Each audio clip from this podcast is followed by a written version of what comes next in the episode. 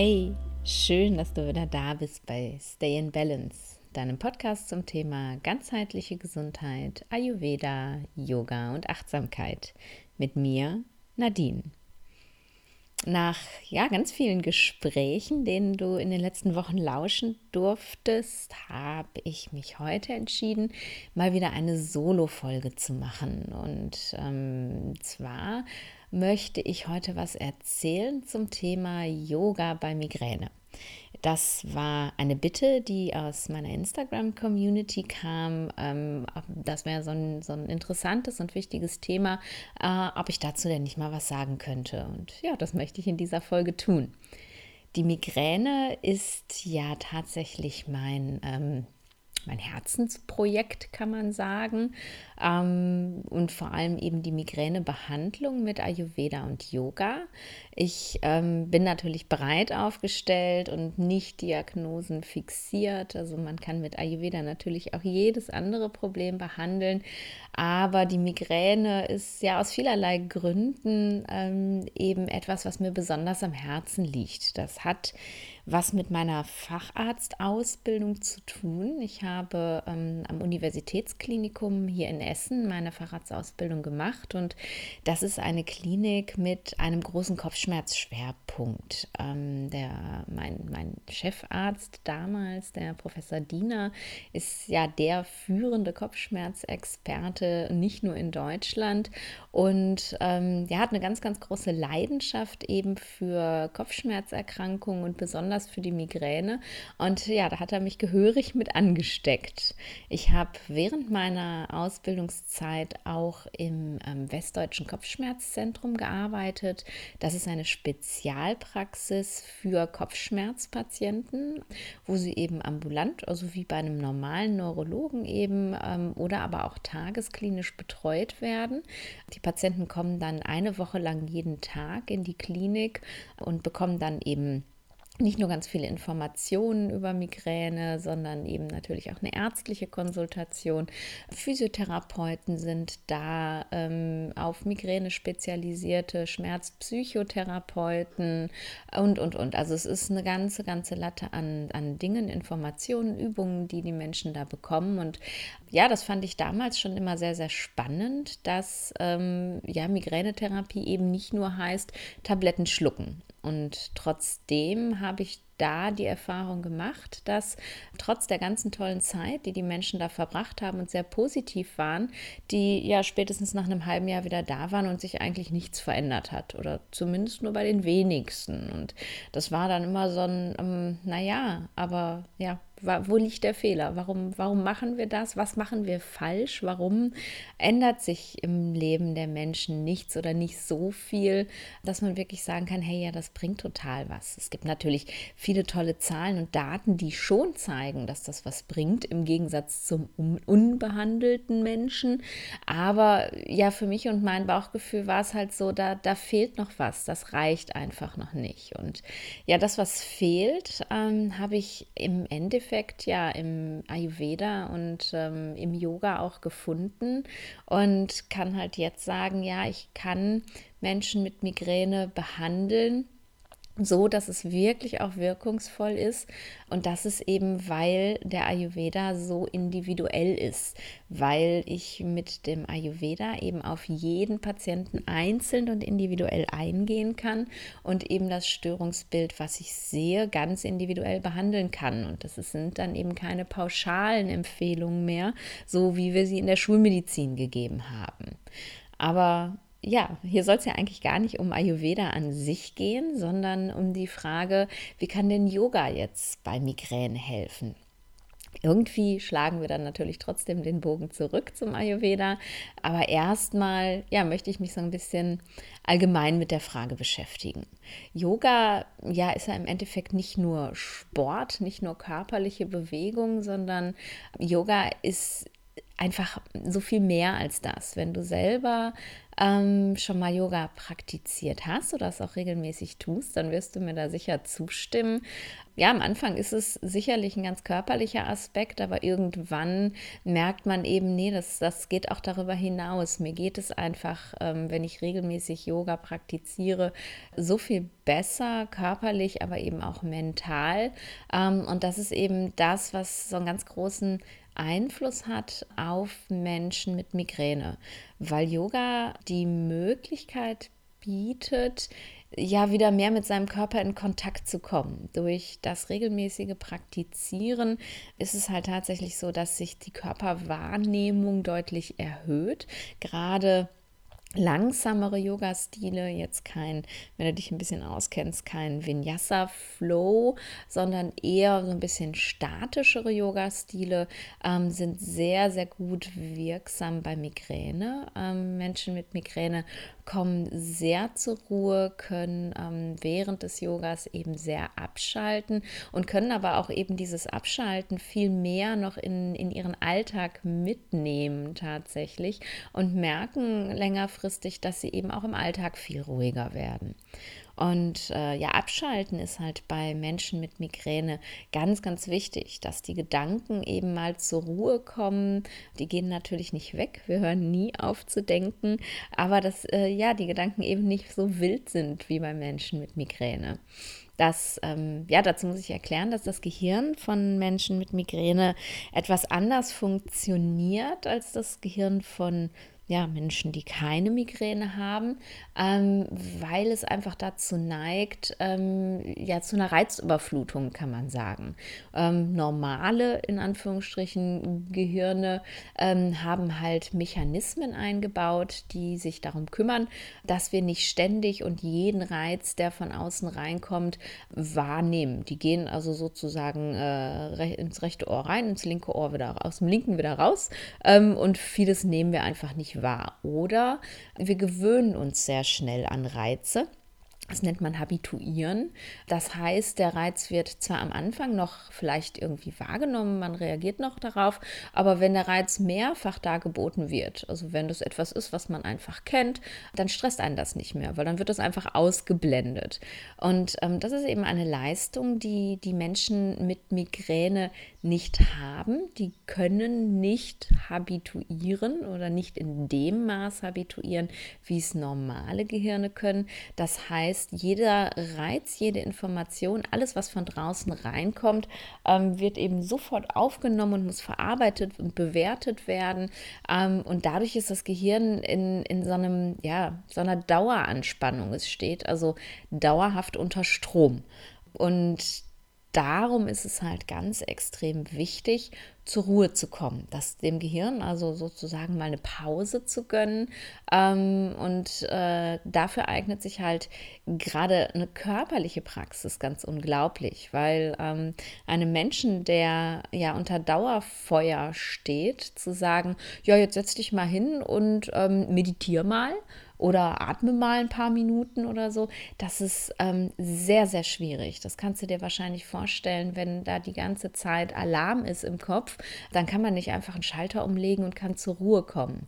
Und deswegen ist diese sehr körperlich betonte Praxis, die aber eben das Nervensystem nachweislich sehr beruhigt, bei Menschen mit Migräne besonders wirksam. Sie können sich also auf das, was äh, ja in der Yoga-Klasse ähm, vorgemacht und angesagt wird, konzentrieren und damit eben ja einfach mal kurz die Gedanken ausschalten und äh, sind dann eben wirklich 90 Minuten während der Yoga-Klasse recht fokussiert und äh, können so ja, die Gedanken zur Ruhe bringen und eben das Gehirn ja so ein bisschen zur Ruhe bringen und beruhigen. Und darum sind ähm, vor allem langsame Yoga-Stile bei Migräne so wichtig, weil wenn es dann so ein schneller Vinyasa-Flow ist, wo es dann wirklich, ne, du kennst vielleicht den Sonnengruß, das ist ja so die Basis des Vinyasa-Flows, wo die Bewegungen halt mit den Atemzügen gemacht werden. Also einatmen, eine Bewegung, ausatmen, andere Bewegung, einatmen, nächste Bewegung, ausatmen, nächste Bewegung.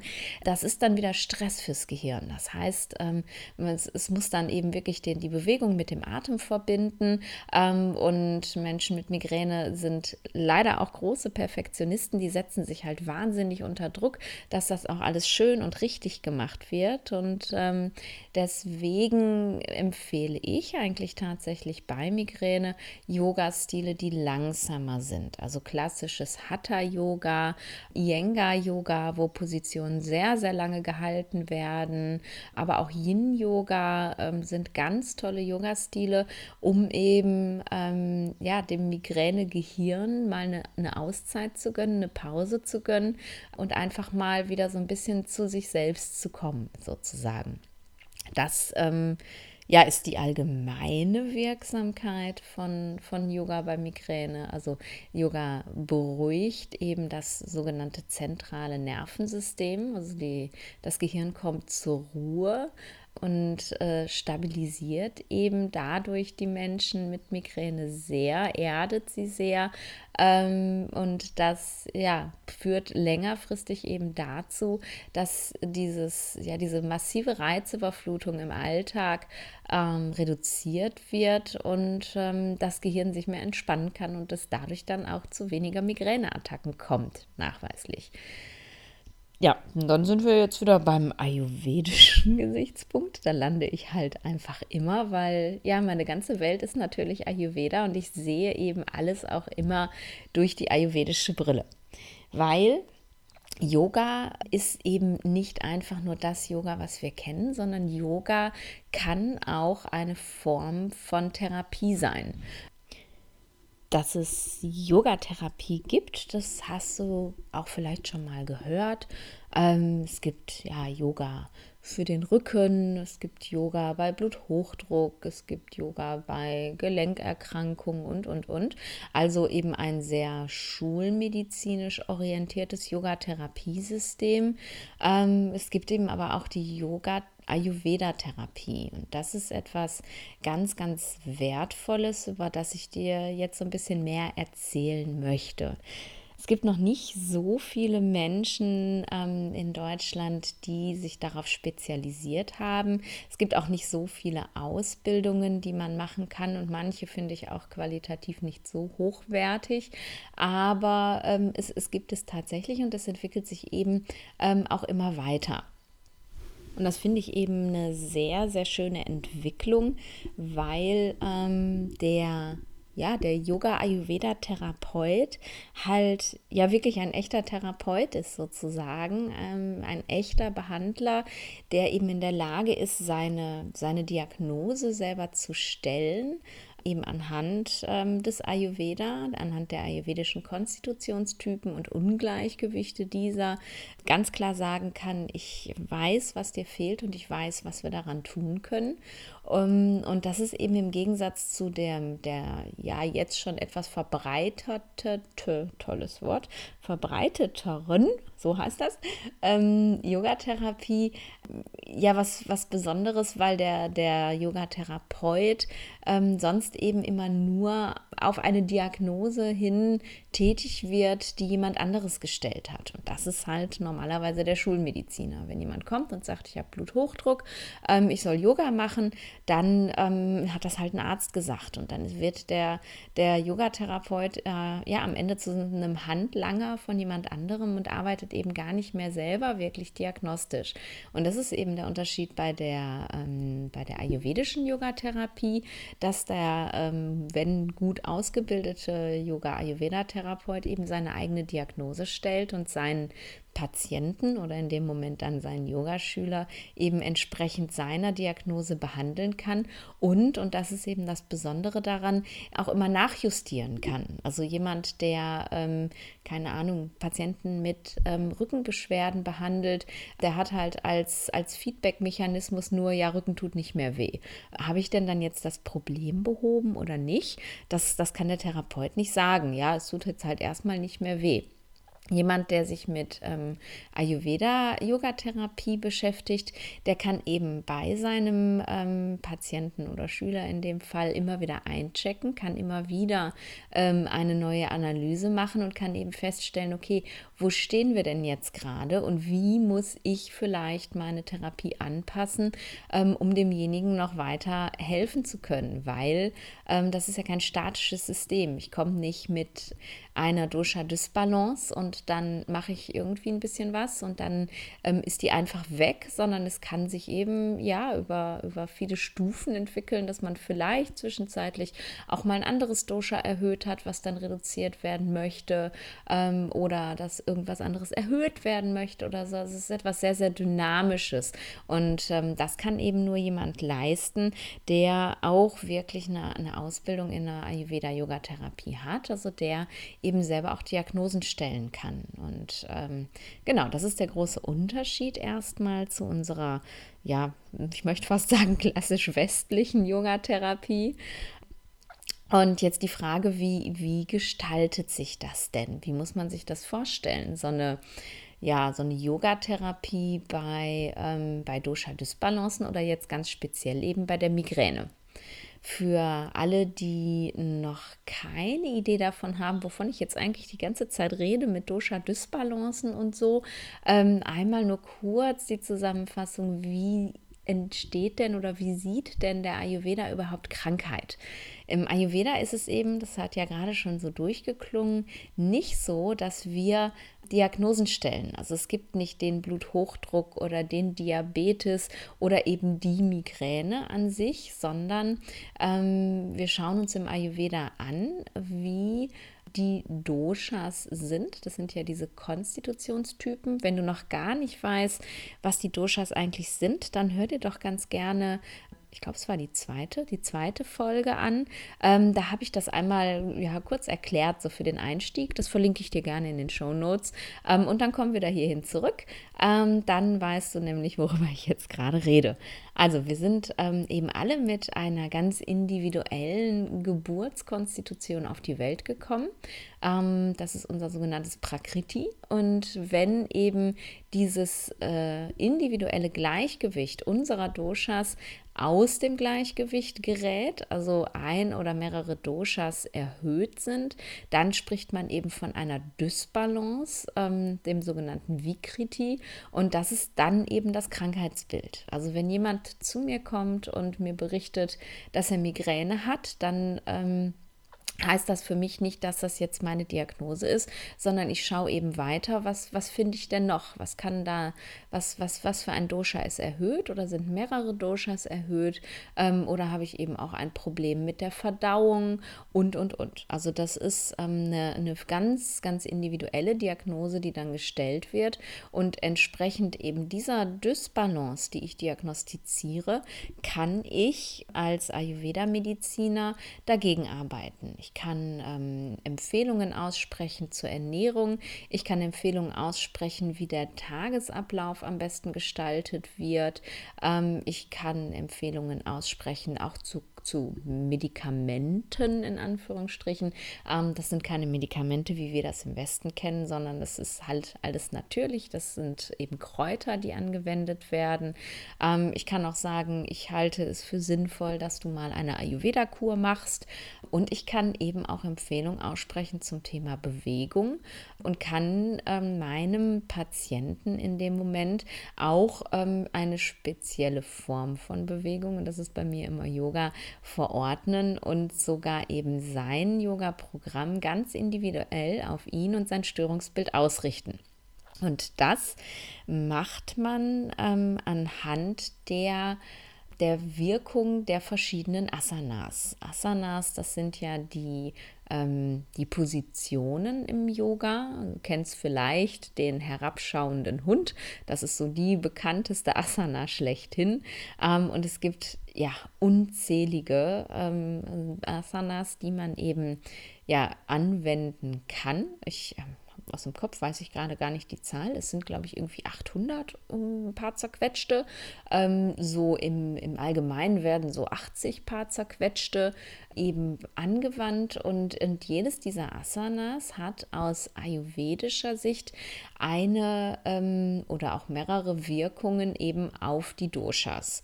Und so kann ich für, für jeden Menschen ganz, ganz individuell ähm, eine Asana-Praxis zusammenstellen, ähm, mit der ich eben eine Dosha-Dysbalance ausgleichen kann. Und manchmal, wenn die nicht so ausgeprägt ist, dann kann eben tatsächlich Yoga, regelmäßig praktiziertes Yoga, ähm, da auch schon ausreichen, ähm, ja, um die Symptome tatsächlich zu lindern. Kommt dann noch die Ernährung und der Tagesablauf dazu, ähm, dann kommt man manchmal tatsächlich auch dran vorbei, überhaupt Medikamente geben zu müssen. Und das finde ich ähm, ja, im Gegensatz zu unserer Schulmedizin, die eine Diagnose stellt und dann eine Tablette verordnet und Punkt, einfach so, so wertvoll zu sehen, dass, ähm, ja, dass man mit viel, viel weniger schon so viel erreichen kann.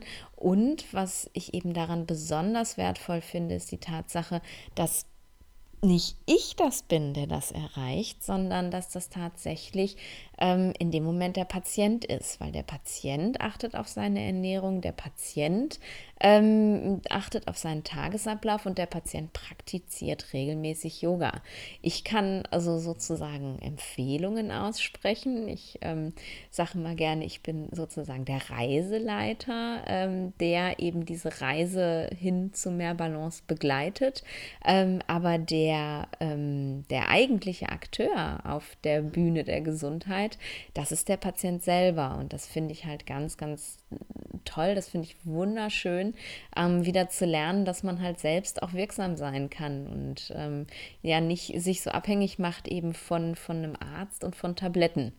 Genau, aber jetzt bin ich irgendwie total abgedriftet und war ja eigentlich ähm, bei den Asanas und ähm, beim Yoga und bei der Migräne. Jetzt kommen wir nämlich zurück zur Migräne.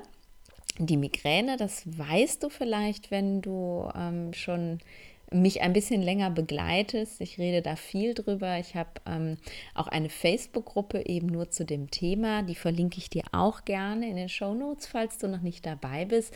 Ähm, die Migräne ist eine Vata-Störung oder vorwiegend eine Vata-Störung.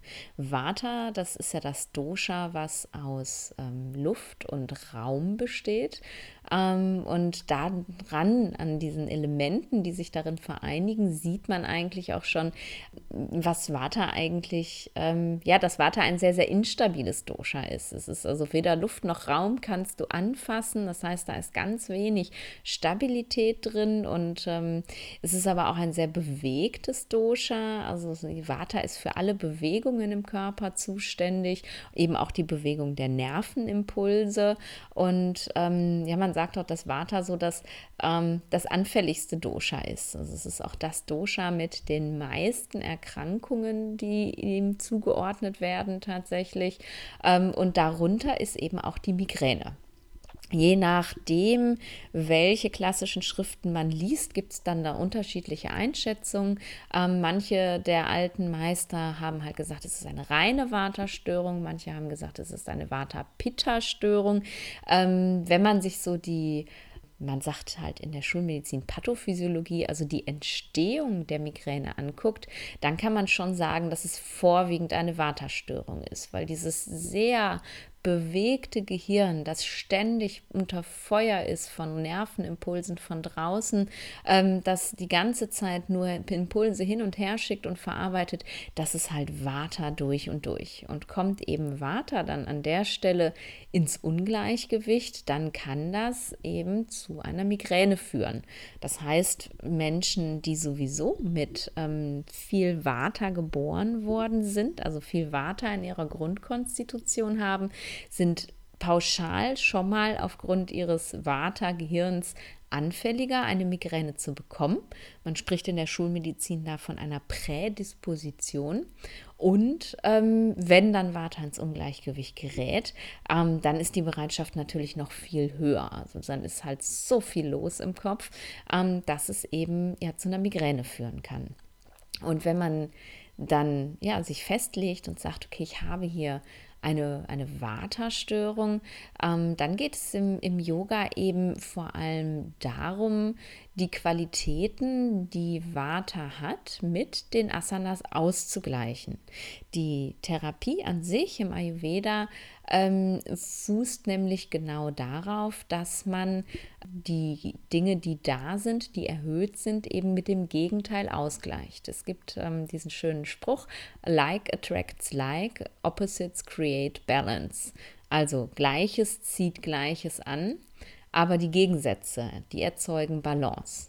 Und wenn man sich anschaut, was ähm, Vata für Qualitäten hat, dann ähm, sind das Qualitäten wie leicht, beweglich, dynamisch, trocken, rau und kalt. Ähm, und dann ja, kann man sich überlegen, was ähm, in einer Yoga-Praxis kann denn tatsächlich diese Qualitäten ausgleichen. Und gerade bei leicht und beweglich ähm, sind es vor allem Qualitäten der Asanas, die ähm, die Erdung bringen. Also alles, was erdet und was Stabilität bringt, ähm, das ist etwas, was diese sehr leichte Qualität von Vata ausgleichen kann. Das sind vor allem Positionen ähm, im Stehen, also Positionen zum Beispiel wie die Kriegerhaltungen, also Krieger 2, ähm, kennst du vielleicht, oder aber auch Krieger 1, ähm, solche Dinge wie ähm, das, äh, das Dreieck, also Trikonasana oder die Winkelhaltung, alles, was du so im Stehen ausführen kannst, wo deine Füße also wirklich Kontakt mit dem Boden haben. Ähm, und wenn du solche Asanas eben länger hältst, dann bringen die ganz, ganz viel Erdung. Alles, wo deine, deine Beine, also deine deine Wurzeln sozusagen, deine Basis arbeiten muss, ähm, das bringt dir viel Erdung und das beruhigt eben Vata ganz unglaublich. Auch ähm, Haltungen im Sitzen können Vata sehr, sehr gut ähm, ausgleichen und beruhigen.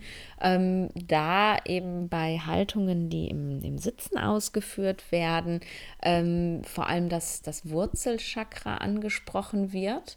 Ähm, Chakren ist jetzt nochmal ein ganz neuer Begriff, der aber eben im Ayurveda auch eine Bedeutung hat. Und die Chakren, das sind Energiezentren im Körper. Je nach Yoga-Philosophie, in der man so praktiziert, gibt es zwischen sieben und ich glaube zwölf oder im Tantra gibt es sogar noch viel mehr. Ähm, aber wenn man jetzt so bei den klassischen Chakren bleibt, gibt es eben ähm, am Ende unserer Wirbelsäule das sogenannte Wurzelchakra ähm, und das steht halt für Erdung.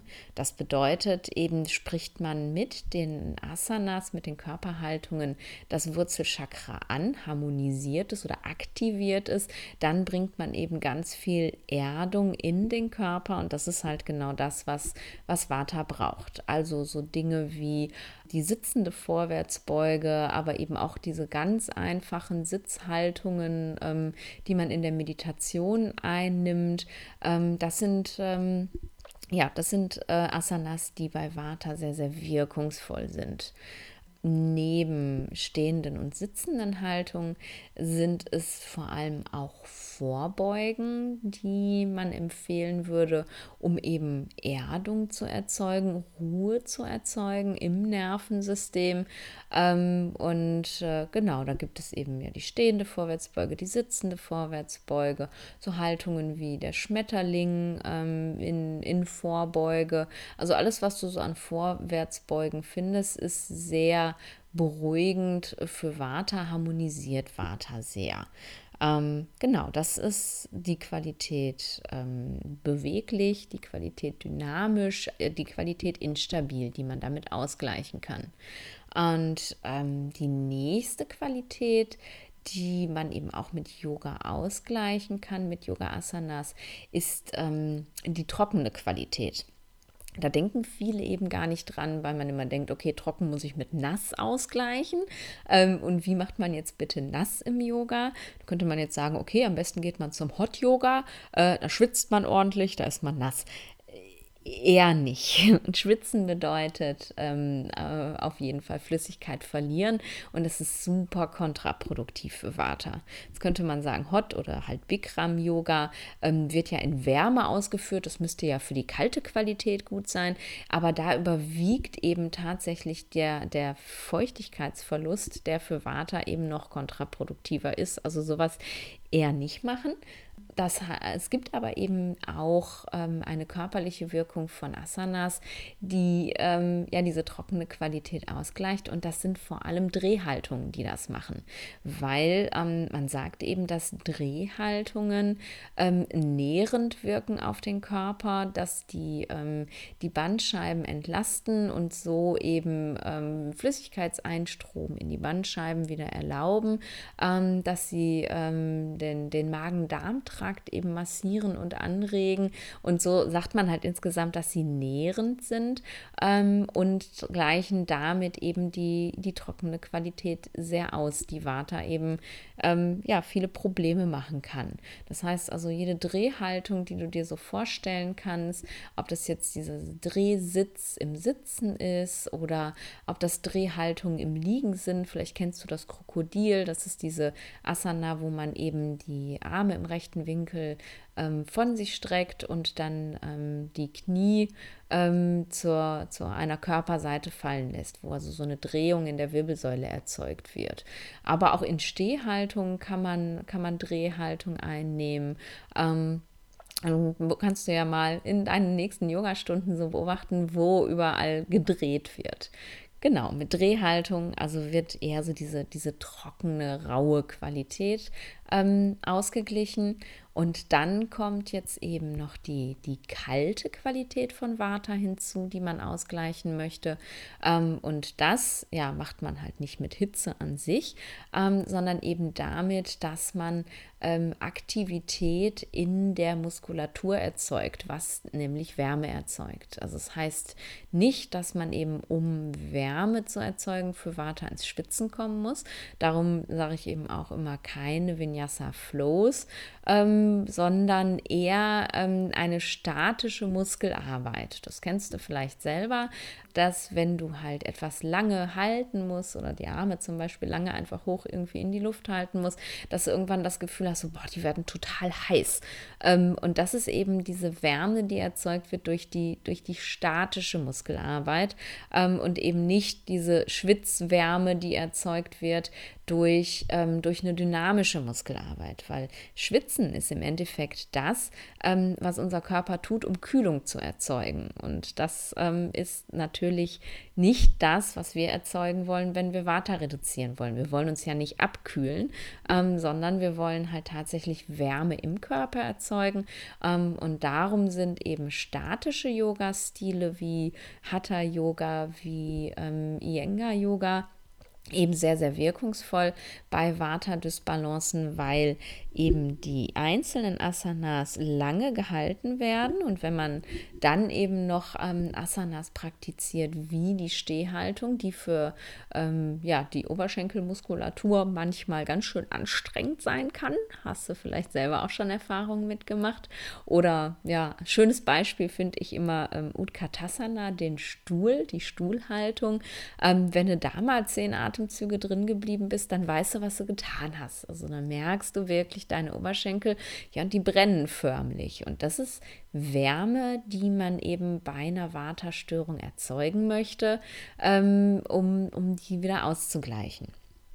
Da möchte ich jetzt noch einmal zum Yin-Yoga was sagen. Am Anfang habe ich ja gesagt, Yin-Yoga wirkt ähm, gut bei Migräne, weil eben das Nervensystem so sehr zur Ruhe kommt. Ähm, das stimmt auch. Da ist es nur ganz wichtig, dass man sich, wenn man Yin praktiziert, als Vata gestörter Mensch, und das sind nun mal die Migränepatienten, ähm, dass man sich warm hält.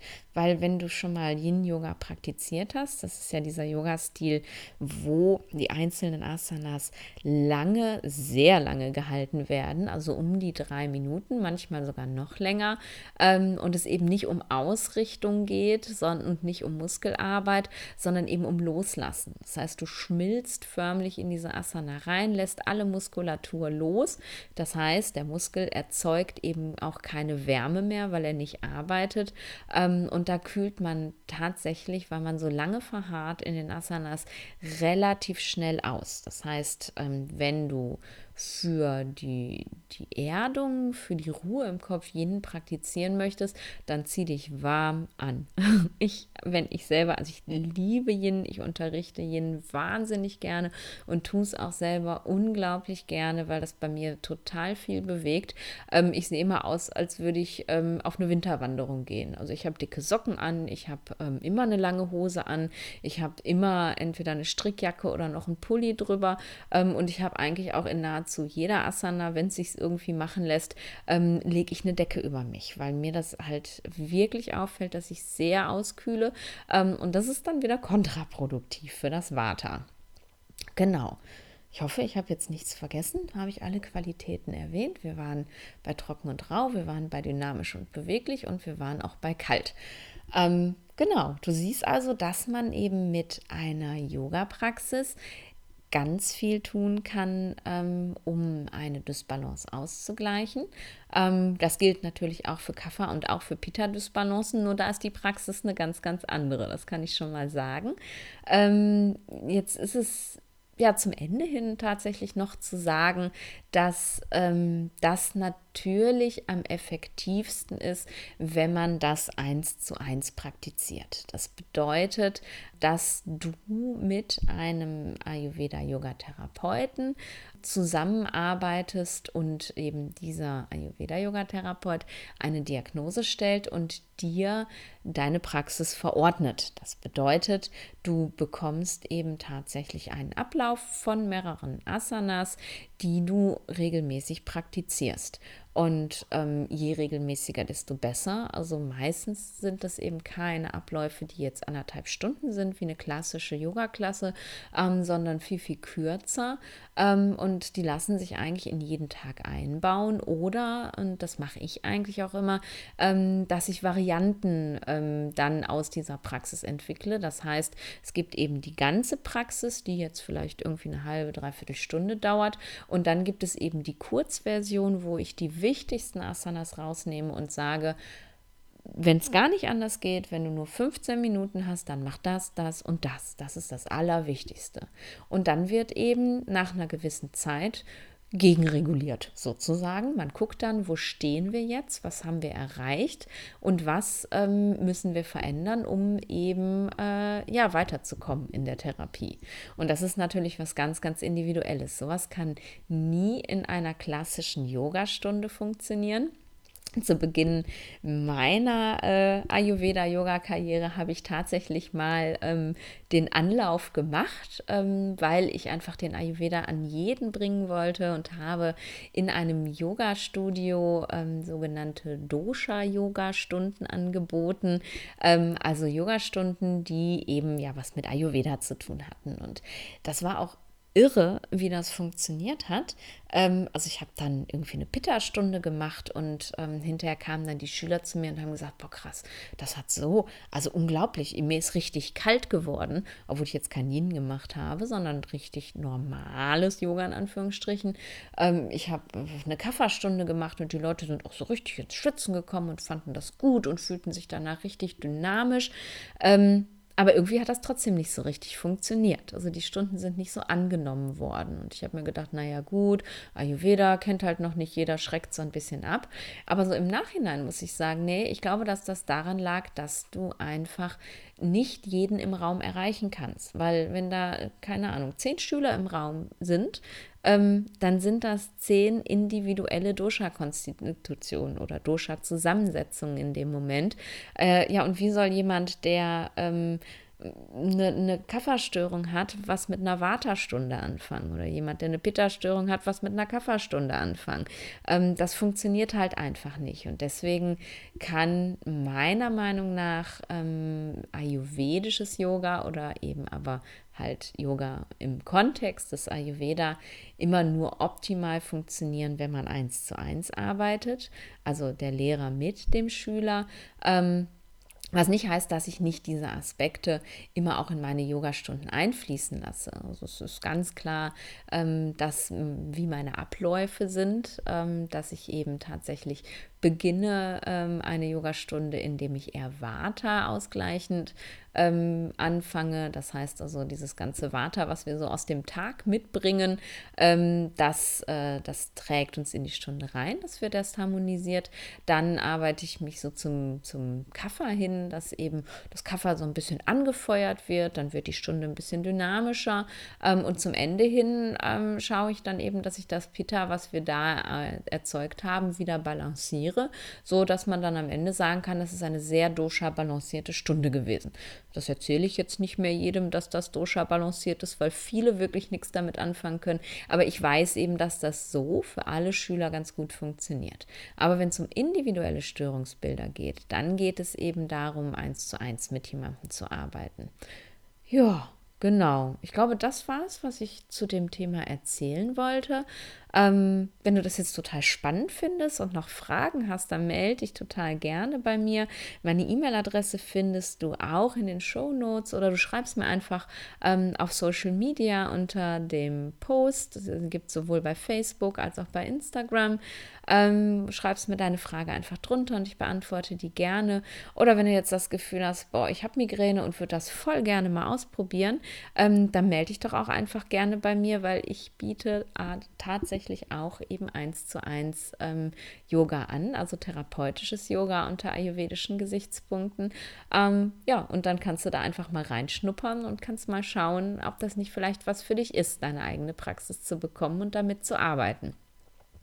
Und wenn du jetzt auch noch das Gefühl hast, dass Ayurveda was für dich sein könnte, weil Yoga ist ja nur ein Therapiearm des Ganzen. Ich habe dir vorhin erzählt, was noch alles geht dann würde ich dich ganz gerne noch auf etwas hinweisen. Und zwar wird am 1. Juni, das ist der Pfingstmontag, mein Migräne-Online-Programm wieder starten.